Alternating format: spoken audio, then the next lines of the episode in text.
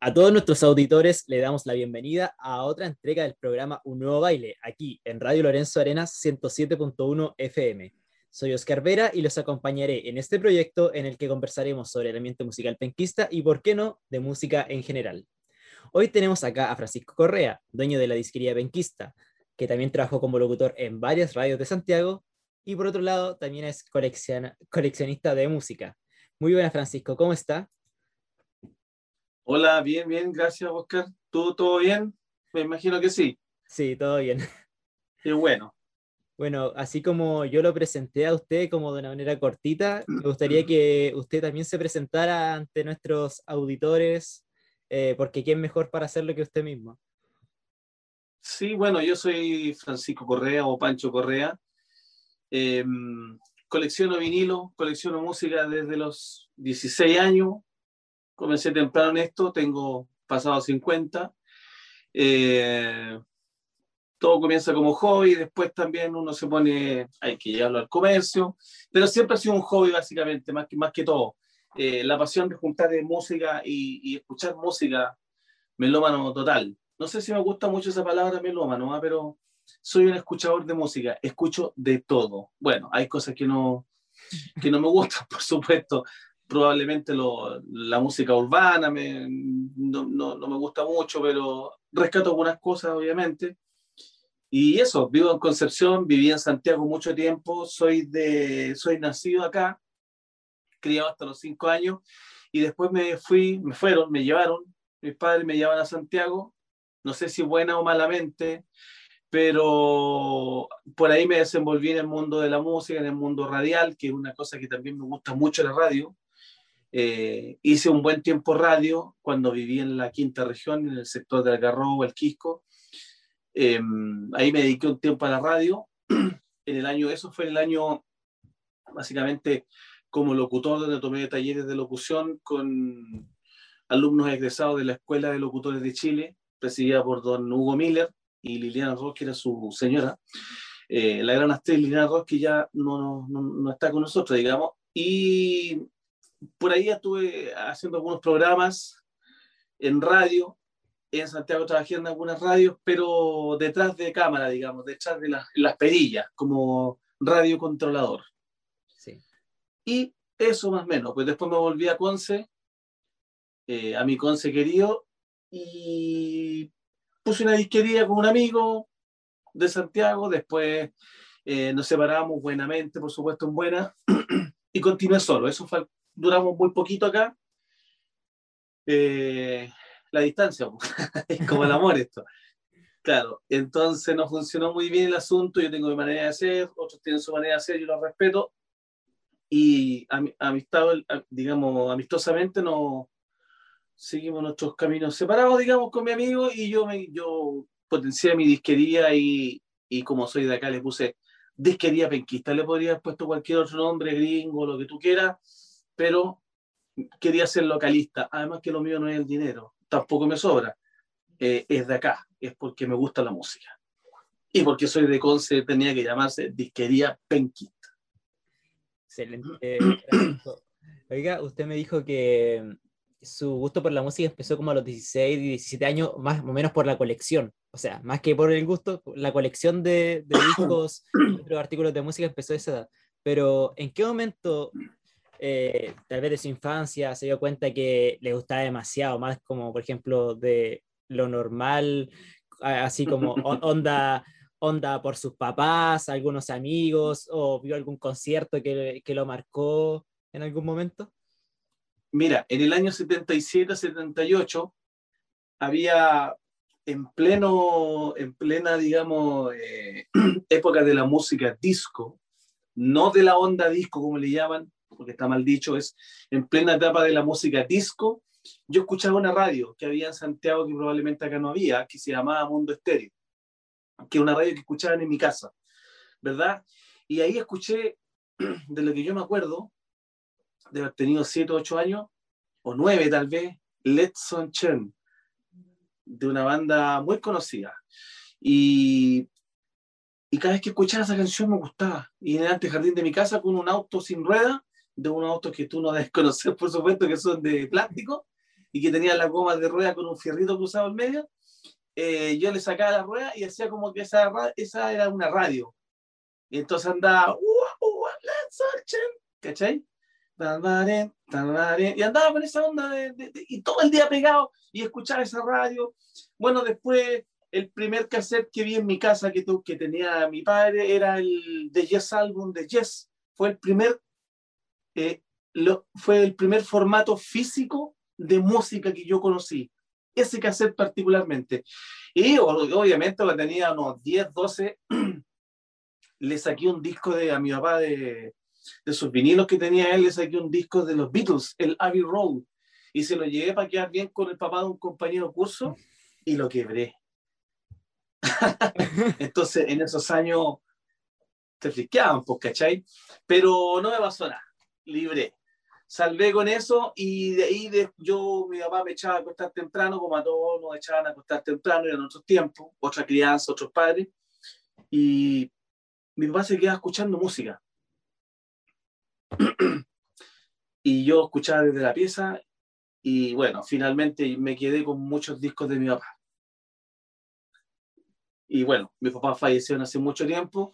Y yo creo que de ahí, y tuve la suerte, como a los 14, 15 años, como éramos, eh, éramos una familia pobre, no éramos de recursos, eh, yo siempre fui busca, busca vida, entonces, por ejemplo, yo iba, tenía un vecino que tenía buenos recursos y tenía, era un dentista, entonces por ahí me empecé a meter... Eh, y, oye, ¿me podéis venir a hacer una, el aseo a la oficina del dentista? Sí, claro, yo iba cabro chico, ya me ganaba mis lucas, mis monedas. Y tuve esa suerte de codearme con gente que tenía equipos de audio, disco y cosas, y siempre me llamó mucho la atención eso. Después conocí a un señor como a los 15 años, eh, que era un australiano, y él me metió en la onda del jazz, de los equipos, del hype, de la alta fidelidad, y por ahí partí. Y fue tanto que yo a los 17 años tenía una disquería chiquitita en un local, en un lugar que no era muy, digamos, no tan céntrico en Santiago, que era un caracol. En Santiago existen dos o tres caracoles, este era el caracol Ovalle. Y ahí yo tenía un local pequeñito y ya el 87, 88 partí vendiendo eh, discos de hip hop, de rap. Public Enemy, Beastie Boys, Ice-T, Ice Cube, toda esa onda eh, urbana, hijopera, que no pegaba mucho en Chile. Y por supuesto que de cabro chico me metí mucho en, la onda como era callejero, en ese en buen sentido. Me metí a eh, conocer las disquerías que estaban en Providencia, en el Metro de los Leones. Ahí, está, ahí estaba la creen de la de las disquerías. Así que yo ahí puntúo, iba a las disquerías, compraba discos, buscaba, los discos costaban 500 pesos, 1500 los lo europeos. y ahí, yo creo que ahí comenzó todo el asunto, esto como el 88, toda esa disquería hasta el 90 y algo.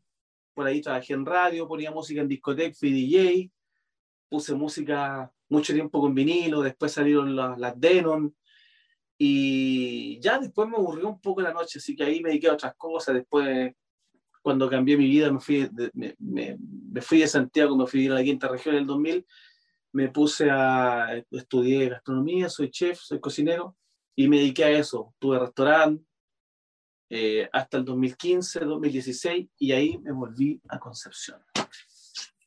Eso en breve. Volviendo como a la cuna de donde todo empezó. Y, y usted me dijo que empezó así como todo empezó, la génesis de todo fue la música disco en un principio, pero... Sí, fíjate, yo creo que por ahí es cierto eso.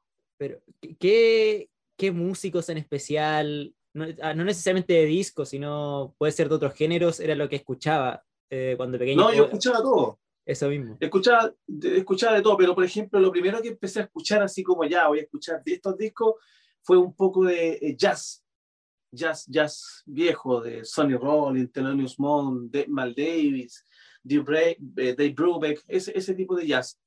Y obviamente que todo como todo cabro lolo que ponía música en fiesta, escuchaba y colocaba toda esa música que, se, que sonaba en los fines de los 80, mitad de los 80 y los 90. Em, pero en general con el tiempo, cuando uno va madurando, va escuchando también otro tipo de música. al igual como escuchaba la música que mi papá tenía en sus discos, también escuchaba la música que ponía mi mamá o que ponían en la casa en general, eh, esa música AM, AM de los 70, eso sonaba mucho en mi casa.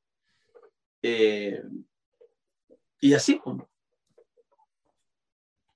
Eh, y por otro lado, ya entrando como a otro tipo de preguntas, supimos que viviste mucho tiempo en Santiago, como dijiste, también en Valparaíso, pero tú siendo penquista, ¿qué percepción, eh, si en algún momento tuviste la oportunidad de hablar de eso, qué percepción tenía el santiaguino o la persona de la quinta región acerca de la música de acá? O sea, tú dijiste a principios del 2000 estuviste en Valpo, eh, en los 80, 90 estuviste allá, o sea, es, como cuando aparecieron los tres acá, Emociones Clandestinas, Santos Dumont, si en algún momento tuviste como en la conversación sobre el tema de la música de acá. Sí, mira, en, el, cuando, a ver, hay, hay, un par de etapas bien, que son bien eh, diferentes. A ver, lo que son las cosas de la vida. Eh, como a mí me gustaba el hip hop y el rap y escuchaba mucho rock, en español, o como le llamen, rock latino, eh, había, yo tenía mi canción preferida, mira lo que te voy a contar, y que era un nuevo estilo de baile. ¿verdad? De emociones clandestinas que del gran mi amigo Yogi Alvarado. Entonces, esa era como mi canción ídola, es como, oh, esa canción que me gustaba porque era como rapeada. ¿Cachai? Y me gustaba mucho el tema del hip hop y el rap y todo eso. Y, y esa canción sonaba mucho entre el 87, 88, 90, 91, 93. Yo creo que, yo creo que siempre sonó, pero esos fueron los años que sonó mucho en Santiago.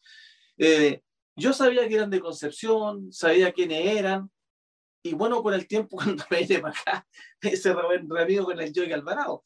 Eh, y se lo dije, se lo he dicho un montón de veces, oye, esta es la canción, este es la canción de, de cuando yo era pendejo, y ahora, y ahora estamos almorzando juntos los dos, estamos compartiendo, ¿cachai? Eh, respecto, esa es una etapa. Respecto de, los, de la otra etapa, cuando se enmarcan los tres y todo, porque de ahí es como el segundo salto, pero el padre de todo este movimiento, sin duda alguna, fueron eh, Yogi con emociones palestinas. Eso sin ninguna duda. O sea, si no, me equivoco, a ver. Si no me equivoco, fueron como los primeros que llegaron a Santiago en su momento claro. Exacto. Claro, llegaron, fueron, fue la primera gran banda penquista. No quiere decir que para atrás no haya habido nada. No, pero esa fue la gran, ese fue el menso combo que le pegó Concepción y, y, y el tremendo aporte que hizo, eh, que hizo Concepción a la contingencia musical. ¿Y cuál era la contingencia musical ese tiempo? El rock en español. Llámese, los argentinos, Virus, Humo, eh, Enanitos Verdes, GIT, Soasterio, en Chile estaba bien, UPA, Emociones Clandestinas, o sea, al mismo nivel, ¿verdad? con los prisioneros tengo un debate ahí. Hay gente que dice que los prisioneros toda la vida fueron mentira, nunca fueron tan, tan, tan, tan reconocidos en su tiempo. Los prisioneros se destaparon básicamente de vuelta a la democracia, ¿verdad? Eh, pero por cada un prisionero se escuchaban 20 argentinos. Así funcionaba. Y incluso en Santiago era tan segregado el asunto que de, la, de Plaza Italia Barría se escuchaba eh, GIT, eh, de virus y, soda, ¿cachai? Eran como más, más pitucas, así, no sé. Y, de la ciudad de abajo escuchaba más, más, rock and rolleo, ¿cachai? Los prisioneros, ese tipo de cosas. Pero eh, nunca fueron, eran populares, pero nunca como eran los argentinos, en el caso puntual de los prisioneros, sin desmerecerlo, obviamente. Eh, en los 90 aparecen dos grandes bandas que van a dar la lucha. Díganme lo que me digan, pero créeme que yo lo viví así, casi en carne propia, que era, ¿a tú te gusta la ley? No, a mí me gustan los tres. Los tres dieron, los tres eran, eran la banda de, a ver, los que se creían en musicólogos y, y, y, que odiaban a los lollipop de la ley, te decían, no, yo escucho los tres. ah, no, yo escucho la ley, los más lollipop. ¿cachai? Porque ese eran como los nombres, ¿cachai? Eh, pero los tres dieron el segundo golpe duro. ¿Se entiende? Hasta... ¿Ah? Con el, o sea, el MTV, el MTV que hicieron, creo que fue el primero de la banda chilena y... Sí, sí, de todas maneras, pero, pero me refiero a que el segundo golpe de música penquista lo dieron los tres. ¿Verdad? Con el primer y segundo álbum, que después hayan hecho un MTV de los primeros, esa es otra cosa. Pero los primeros fueron ellos. Y el segundo estaba por ahí, bueno, había varias bandas de Chile que eran muy conocidas. Eh, estaba eh, Ana Chena, entre otros con Lucero, eh, pero fue el tema. Em, la ley con doble opuesto, después la ley de la ley y así con los otros discos que salieron. Y los tres siempre, o sea, tú preguntas de cualquiera de los tres, ah, es Conce. ¿Cachai? Eh, no quiere decir que Concepción haya tenido solamente esas dos, esas dos bandas, eh, Emociones y los tres. Concepción tiene varias bandas más. Así como Valdivia tiene muchas más bandas que Concepción, que probablemente muchos no las conocen, pero bandas importantes en Valdivia, los Milo, los aterrizajes forzosos, bandas que vendieron mucho, muy conocidas, y todavía hay bandas que, que son tan buenas como las que hay aquí, y que en Santiago probablemente, como este país tiene un problema de que todo tiene que ser centralizado, eh, ah, no, como que no las conocen, como que son del sur, así como, ¿cachai? Mm. Eh, en particular las de Valdivia, pero eh, las de Concepción siempre han sido bien, digamos, bien reconocidas. Ahora, respecto de los Santos Dumont, ahí hay un asunto, y es que eran más andreños. No desde el, si tú le preguntas a los Santos Dumont, te a decir que no, pero en el ámbito de escuchar música de, otro, de otros lugares de Chile, en Santiago, que no es Chile, pero tampoco es que fueran, eh, oye, escuchamos los Santos Dumont. No, mentira, eso no, no. Era para, los, para la gente más, más, más, más metida en la música, que escuchaba bandas nuevas, no pertenecían al género, al género del pop colectivo, de, oye, salió el último disco de Santos Dumont. No, no era tan así. Y de ahí lo demás, historia en, respecto de bandas que hay muy buenas bandas de, de, Concepción, pero que no fueron tan conocidas, que probablemente acá, son muy conocidas. Ahora tampoco es que yo me crea el mito de que eh, el, el, rock eh, partió en Conce, que es la capital del, del, rock, tampoco tan, tan, tan, tan cierto no es, fíjate. Y eso no lo digo yo. Estoy repitiendo la voz de la, de la gente que sabe. Joey Alvarado, Pincheira, tu profe, eh, y varios otros más con los que he sostenido conversaciones, me dice, no, eh, no es tanto, tan, tan así. Lo que pasa es que siempre cuadramos lo mismo en que los tres dieron el segundo golpe y el yogi dio el primero, ¿verdad? Como rock and rolleros, ¿cachai? De hecho, hay una anécdota, no sé si la sabes, que cuando en Concepción existía una banda que se llamaba Los Ilegales, ¿verdad? Sí. Ya cuando llegaron los prisioneros acá, y esto te lo puede repetir Joey Alvarado, que me lo contó él a mí, o sea, ni siquiera es cuento mío, que llegaron eh, y Jorge González dijo, oye, ¿y ustedes qué tocan así en la onda de Jorge? ¿Tú cachai? Jorge, Jorge. Me cae la raja, antes lo odiaba, pero me cae la raja porque es es como, es como, es él, es auténtico, y eso cuesta mucho encontrar a las personas, sobre todo a los músicos. Entonces, ¿ustedes qué tocan? ¿Qué tocan? No, nosotros tocamos The Special, tocamos acá, tocamos Stray Cats. Ah, no, nosotros no tocamos cover. Eso se lo dijo el Yogi Alvarado eh, con, el, con el, con eh, Álvaro. Y ahí se cayeron mal. Aunque muchos dicen que no, se cayeron mal con Jorge González. Onda, nosotros no hacemos cover. ¿Cachai? Porque los prisioneros partieron haciendo muchos covers antes de la voz de los 80, los prisioneros tenían otro nombre, sus inicios, ¿verdad? Entonces hacían otra música. Ahora, yo te digo, a mí, a mí me gustan los covers que son buenos, y, Jorge González tiene unos covers de música ochentera en la raja, tiene unos covers espectaculares de bueno, que de hecho está metido hasta el Álvaro Enrique en un cover de, la banda de NAC, el Maicherona. Es un tremendo cover que tiene. Entonces, esa fue como una anécdota, digamos, de, de, esos tiempos que me la contó Yogi Alvarado. O sea, no es que yo se la haya escuchado a alguien, él me la contó. Y, ahora, como hablamos como de estas primeras olas de, música penquista que se puede exportar, ¿Cómo ves ahora el ambiente musical? No sé si has tenido como la oportunidad de, de observar lo que es, hoy se está tejiendo en Conce. Igual podría decirte antes de la, de la pandemia, porque ahora es como muy difícil poder hablar Hacer música. de música. Sí, es muy difícil hacer música, pero hasta al menos antes de la pandemia, ¿cómo veías que se estaba desarrollando el ambiente musical acá? Sí, lo que pasa es que, mira, el, el- el- esta máquina de la música, esta industria, porque es una industria finalmente, eh, de alguna u otra forma, eh, entre el estallido social hasta la fecha ahora, eh, ha tenido un cambio bastante radical. Si antes no habían oportunidades, ahora hay menos oportunidades.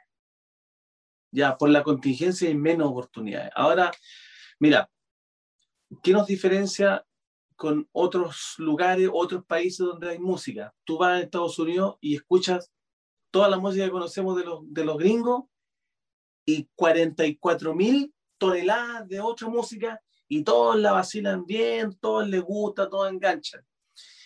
Eh, ¿Será porque hacen buen rock and roll? No lo sé. ¿O será porque le copiaron bien la matriz a, lo- a los ingleses? ¿Verdad? No lo sé. Pero en Concepción, yo creo que a los, a los chicos que hacen música les cuesta. Les cuesta más que a los demás. ¿Ah? Ahora, hay una banda que me gusta mucho que se llama Kairos, que es bastante buena. Eh, habían otros chiquillos que se juntaron, los, los temibles Sandovales, que si bien era, era una música diferente, pero eran buenos, o son buenos, creo que se separaron. Eh, por ahí hay otras, varias bandas bastante buenas, pero son muy locales, ¿cachai? Y hoy día cuesta mucho difundirse en estos tiempos en que estamos y a la vez también hay harta difusión, pero hay poca, digamos que hay poca eh, consumo, ¿cierto? Hoy día está el YouTube, están las plataformas digitales, está todo eso, por donde la- la- los grupos, las bandas tienen la oportunidad de salir al mundo, ¿cierto? Sí. Pero también no es menos cierto que hay muchas personas que escuchan música y que se van siempre a lo mismo, a lo calado. O sea, yo debo haber vendido mil copias del Dark Side of the Moon y cinco mil del Abbey Road, por ponerte un ejemplo. Siempre escuchan los mismos discos, ¿cachai? ¿O será que está saliendo mucho, eh, mucho comprador de tornamesas nuevos y están escuchando esos discos por primera vez en vinilo? También puede ser. Pero cuesta, ahora hay otra cosa, mira, por ejemplo, hay una banda de aquí de Conce, Julius Popper, que yo cuando los conocí dije, oye, este weón canta la raja, porque canta como un artista que me gusta mucho, que es José José. De hecho, él, él tiene un cover que se llama 40 y 20. Y además es como muy característica eh, la voz. Claro. Es como algo que no Exacto. encuentras tan frecuentemente. No, pero la gente cuando pregunta, oye, hay un, porque mira, de todas las bandas que a mí me han preguntado, penquista, la que más siempre preguntan es Julius Popper y no tiene ni un vinilo. Se ve escasamente. ¿Cachai? Entonces también pasa por un poco que a lo mejor las bandas ven que no son muy, que no, que, que no, no tienen mucho público y se, y se desmotivan. ¿Cachai? Entonces, yo traté en un minuto en la disquería poner una sección de música penquista, pero mira, desgraciadamente no resultó porque porque no habían habían dos o tres discos. Claro, había- no había como tanta como tanta difusión. Mira, los Brandos. Nunca del tiempo que estoy aquí alguien me ha preguntado o, o he vendido un disco de los Brandos. Nunca. Eso no quiere decir que sean malos, ojo. Sino que no se han Pero no lo- difundido, capaz. Claro, no los buscan, ¿cachai? Es el tema. Y así hay muchas bandas que tienen, que tienen esa dificultad, que yo eh, son de buena calidad y todo, pero les cuesta abrirse paso en este mundo porque tampoco las radios cooperan. ¿Cachai? Ahí hay otro, ahí hay otro tema también no menos importante, que es que la radio, a, la, dif- a diferencia de, de cuando yo estoy en una radio, eh, antes llegaba el, el productor, el promotor, qué sé yo, y te, le decía al control, oye, puta, sé que toca este disco, man, lo estamos lanzando, que si nos pudiera dar una mano, toma, y tenía unas copias para ti, qué sé yo, y uno, eh, con la venia del jefe, po- lo ponía en la parrilla, en, la canción, y ahora si es que la radio le daba la oportunidad, se tocaba, ¿cachai? Pero hoy día no pasa eso. Hoy día eh, sucede que las radios tampoco apoyan, no apoyan, lo, no apoyan la música chilena. Ese es un problema. Y si no, sintoniza una, una radio emisora de donde quieras que esté cumpliendo con la ley de cuota de música chilena de difusión y te vas a dar cuenta que en el día no tocan música chilena, la tocan en la noche. De 12 a 5, a 5 o 6 de la mañana para cumplir. ¿Cachai?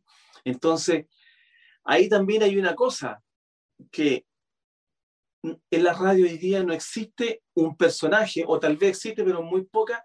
Antes en la radio existía el director de la radio, que normalmente era el dueño, el director artístico de la radio y el control de la radio. Y en las que daba noticias, el productor. Entonces, el director artístico era el que recibía los materiales nuevos y él decía lo que se iba a tocar. Entonces te pasaban a ti, te pasaban este disco y te marcaban aquí atrás. Con una X, tócate esa, tócate esa, tócate esa y uno tenía que tocar esas canciones, no se podían tocar otras, estaba prohibido. A menos que uno así escuchara de repente, dije, jefe, escucho esta, es buena, mire. Y si convencé al jefe, la marcada te decía, ya, pero esta toca la, la noche, toca en la mañana, porque todas se tocaban. Hoy día no, pues. hoy día hay un computador. ¿Cachai? Entonces no está el, no, no es que llegue el músico con el cassette el demo, el compact disc o el vinilo y diga, oye, podrían tocar esta canción que mira que la estoy promocionando, es buena, con, tratar de convencer. Eso hoy día ya no existe. Entonces también, hoy día como es todo tan eh, minimalista, eh, cuesta, digamos, cuesta que, la, cuesta que los músicos sean tomados en cuenta. ¿cachai? Ahí hay un, en cierta forma veo yo que también hay un desprecio social eh, en cuanto a radio, en cuanto a medios de difusión, eh, que no valorizan el trabajo que hacen los artistas o de Concepción o de Valdivia o de la ciudad que sea de este país. No, no, no hay falta, ¿sabes qué? Terminamos siempre lo mismo, nos falta cultura. Siempre queremos escuchar los mismos discos. ¿Cachai? Ese es un problema. Que no... Ahora con la pandemia se ha dado una cosa, que la gente ha escuchado los discos enteros. Sí, confirmo eso. ¿Cachai? Y dicen, oye, ¿sabéis qué? Me, no sé, este disco los Jaiba. Ya, este disco es una reliquia, pero para los, para los que coleccionan nomás, y porque el disco es carísimo y es como, me huele hasta como, una, puede ser una palabra fea por si queréis la editáis. Es, este es un disco como, hasta como para, casi para hueones pajeros. ¿Cachai? Pero de este disco no hay ni una canción conocida. De este de los Jaivas no hay ninguna conocida. O sea, un tipo que te diga, oye, me gustan los Jaivas, ¿qué tenéis de los Jaivas? El volantín. Eh, ah, pero ¿cuál es esa? No, la, ¿cachai? Y después la nota y se da el tiempo y la escucha en Spotify y la escucha en un medio digital y dice, ah, sí, buena, pero no viene en la altura de Machu Picchu. ¿Cachai? Entonces, hay otros que te dicen, oye, estuve escuchando ese disco que me recomendaste. Puta, el disco bueno, compadre, no lo había escuchado nunca, que ahora en pandemia pongo los discos y escuchan los LP. Porque el long play, cuando se inventó, en el 46 se inventó con la finalidad de que la persona escuchara el trabajo del artista, ¿verdad? Escuchara la obra, porque esto es básicamente una obra. Sea mala o buena como tú queráis, pero es una obra. El tipo se sacrificó, tuvo horas de estudio, tuvo horas de ensayo, terminó el trabajo y terminó su obra. Ya sea mala o buena, da lo mismo. Entonces, merece ser escuchada. Em, como a Concepción en los 80 no llegaba tanta música y había menos accesibilidad como lo hay ahora, eh, aquí en Concepción la gente tiene mucho mejor gusto musical en términos generales que el santiaguino. El santiaguino es de, comparte el disco por las tres canciones que tiene y chao. Ah, no, y de ese álbum, por ejemplo, vamos a hablar de, de, Outfield. Mira, es un ejemplo claro. De Outfield un álbum que se llamaba Play Deep. Sonaron tres canciones, Say Sin Soul, Your Love, All the Love.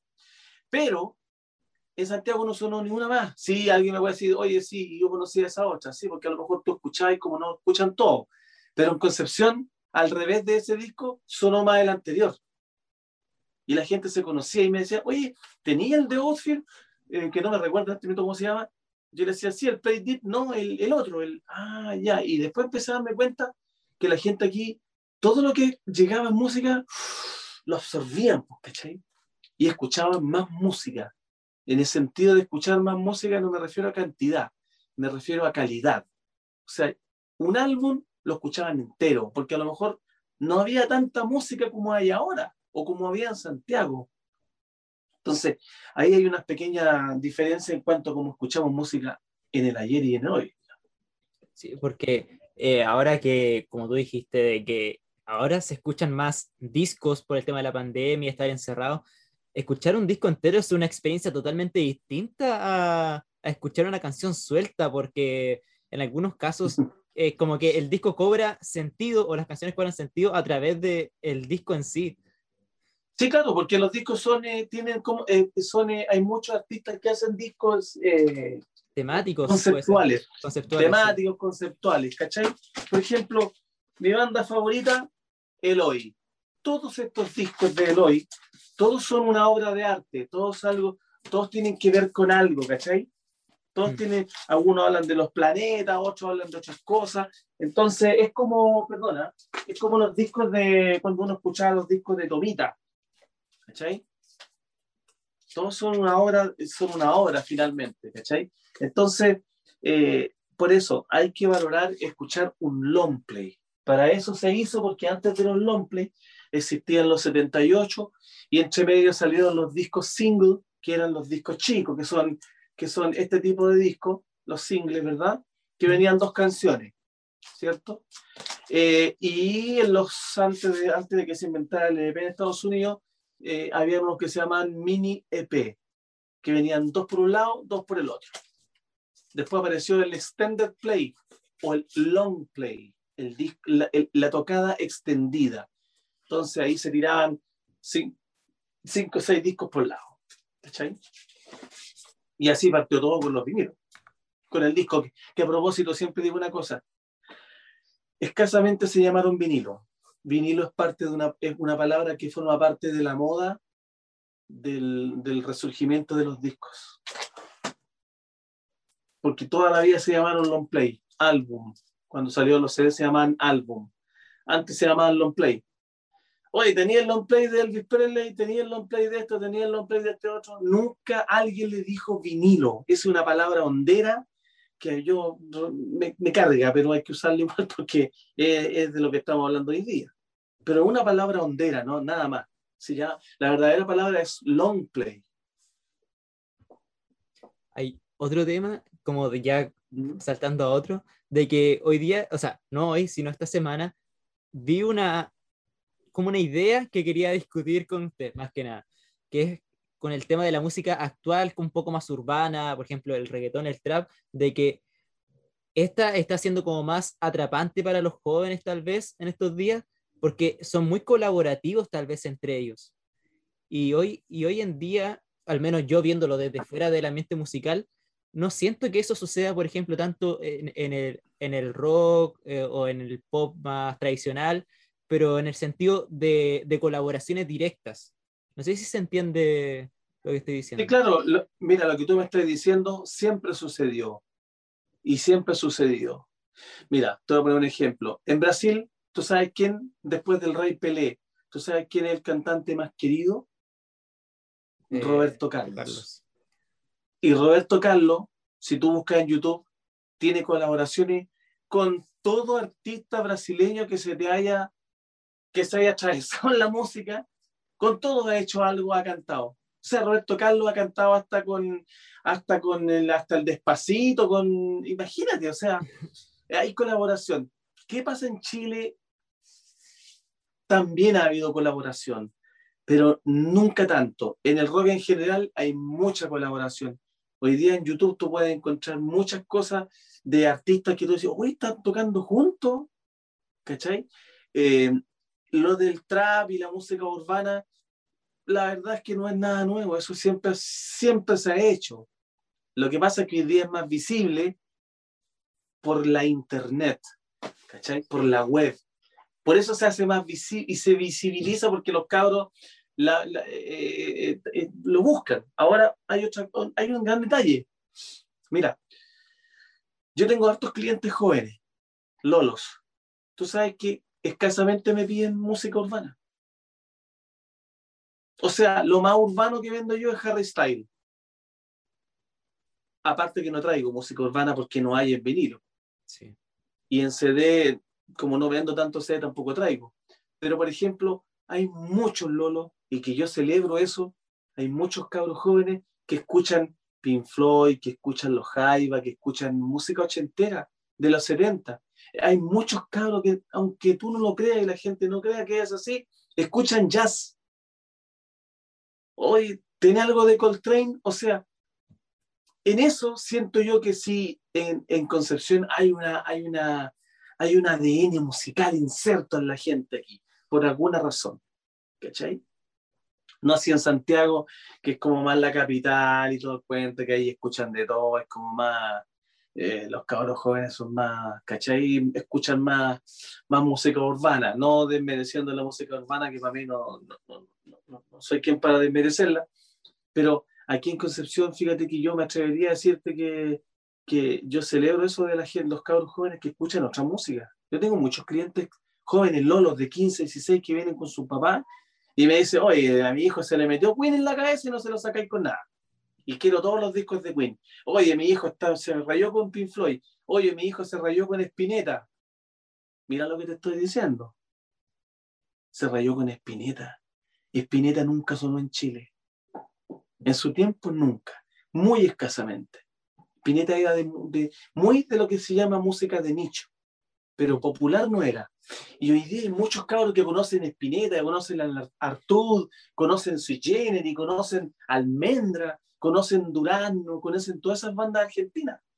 Entonces, en Conce yo he visto mucho eso. si lo tuviéramos que graficar, eh, Concepción tiene mucho, mucho mejor calidad musical en gusto que la capital. Eso no hay, no hay, no hay ninguna duda, no hay por dónde darle vuelta.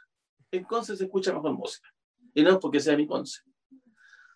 Y ahora, como ha nombrado discos, eh, vinilos o LP, eh, quería preguntar porque últimamente se está dando, ahora hay como un resurgimiento de lo vintage, que puede ser como tener discos, cassettes, por ejemplo, pero de cierta manera está desapareciendo esto de tener la música en físico por lo por lo virtual, porque tiene la música en Spotify, porque tiene la música en YouTube y viene como la frase de, yo para qué quiero comprar esto si lo puedo tener aquí. Eh, quería preguntarle su opinión respecto a eso. no, es que fíjate que no es tan así, pasa una cosa. La gente, ¿tú sabes por qué compra discos de vinilo o compact disc? Porque le gusta tocarlos, porque son tangibles. Y la experiencia también. Eh, un, cliente te compro, no, este no voy a sacar, eh, te compro, te, te quiero sacar un disco de impopular. Mira, alguien le gusta, si por ejemplo alguien quiere un disco de La Unión, que tocaba Lobo Hombre en París, una canción muy conocida, y encuentra el disco, él quiere tener el disco. ¿Sabes por qué?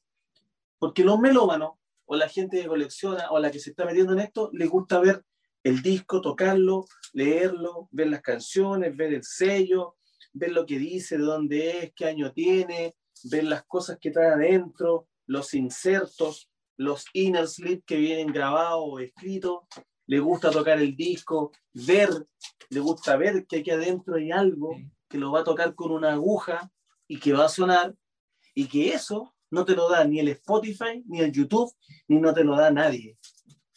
Entonces hay mucha gente que me dice yo, compro discos en mi casa para escuchar el fin de semana, después de la pega, eh, para escuchar con mis hijos, ¿verdad? Para mostrarles cómo funcionaba esto, que esto era lo que yo quería tener cuando chico y no pude y ahora tengo mis lucas y lo puedo tener, ¿verdad? Y para trabajar, para irme a la pega, escucho Spotify. Para viajar, Spotify en el auto. Es como ¿Ah? Pero para cuando me quiero dar el gusto escuchar música como realmente se debe, porque esto es un ritual, sentarse a escuchar un disco, un long play, pesco y tomo un compact disc que tiene el arte, tiene el arte de la carátula, lo mismo que esto. Y hay un ritual de colocarlo y escucharlo de pe a pa. ¿Cachai? El Spotify no, pero no le gusta la canción, ah, me aburrido, la cambio. Un botón nomás. Ah, no, ya me aburrió Miguel se voy a poner de Miguel. es como eso. Usted va a decir que es como la experiencia, como usted mismo dijo. Es la experiencia, claro. Además que mucha gente, sucede una cosa, que mucha gente no tuvo el acceso, a ver, yo siendo pobre cuando chico, tuve el acceso por fruto de mi esfuerzo que trabajaba y me compraba mi música, eh, pero en general la gente no tenía para comprarse un disco. Yo trabajaba y me, me gastaba toda la plata en disco.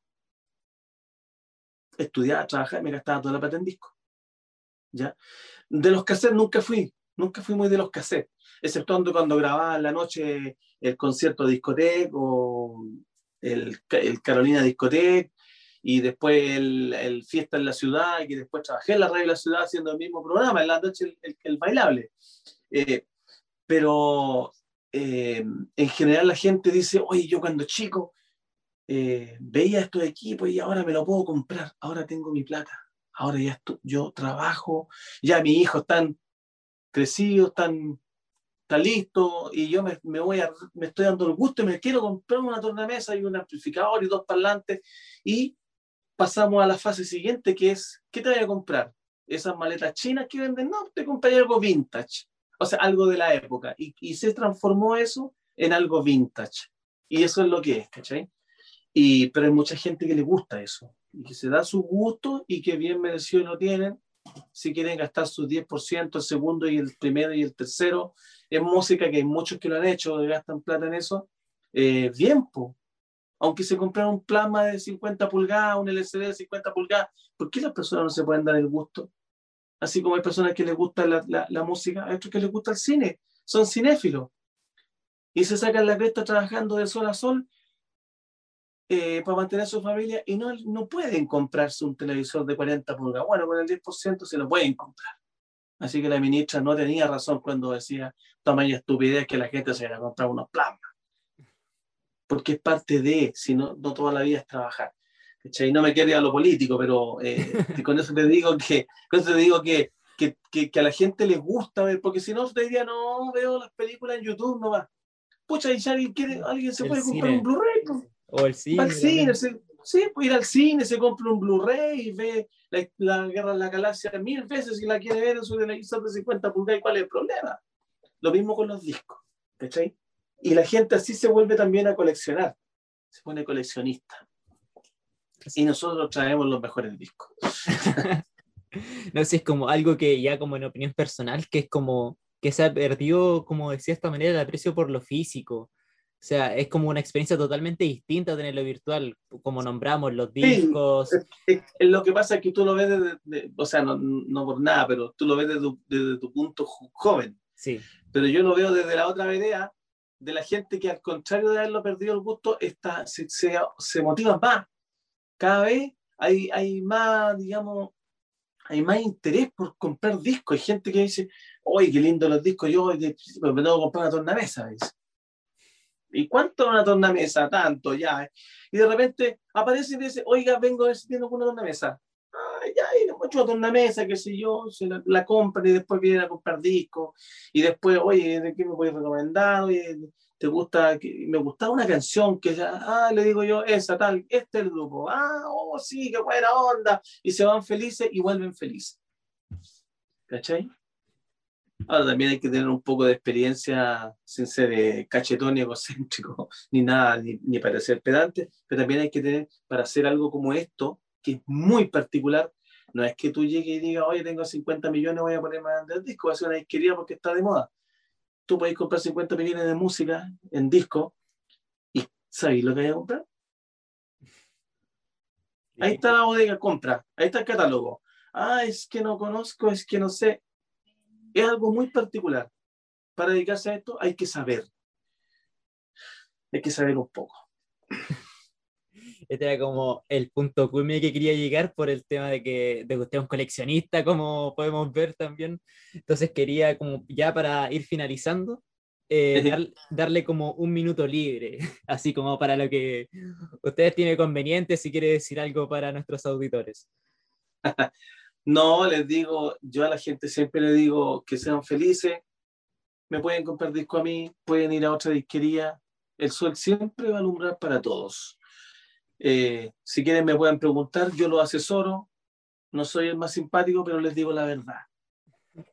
¿Cachai? Eso es lo más importante, siempre andar con la verdad, porque en la música tú no le puedes mentir a una persona. Imagínate que alguien llegue y te dice, oiga, tiene un disco de, no sé, tiene un disco de, mira, te voy a uno, de Marta Sánchez, una cantante que tenía no sé qué, no sé cuánto en los 90, sí, claro, lo tengo.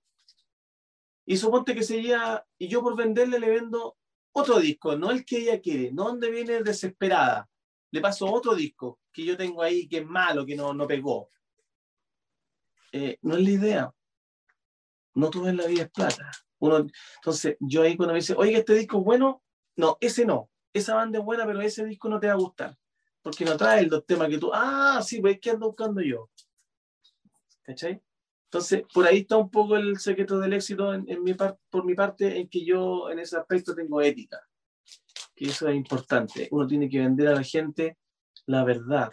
Porque yo no saco nada con venderte un disco a ti, tú me lo pagáis y gastaste tu esfuerzo en pagarme un disco. Llegáis a la casa feliz, contento, lo colocáis. Ha sido un manso show, invitáis a toda tu familia a escuchar el disco y no viene la canción que querí.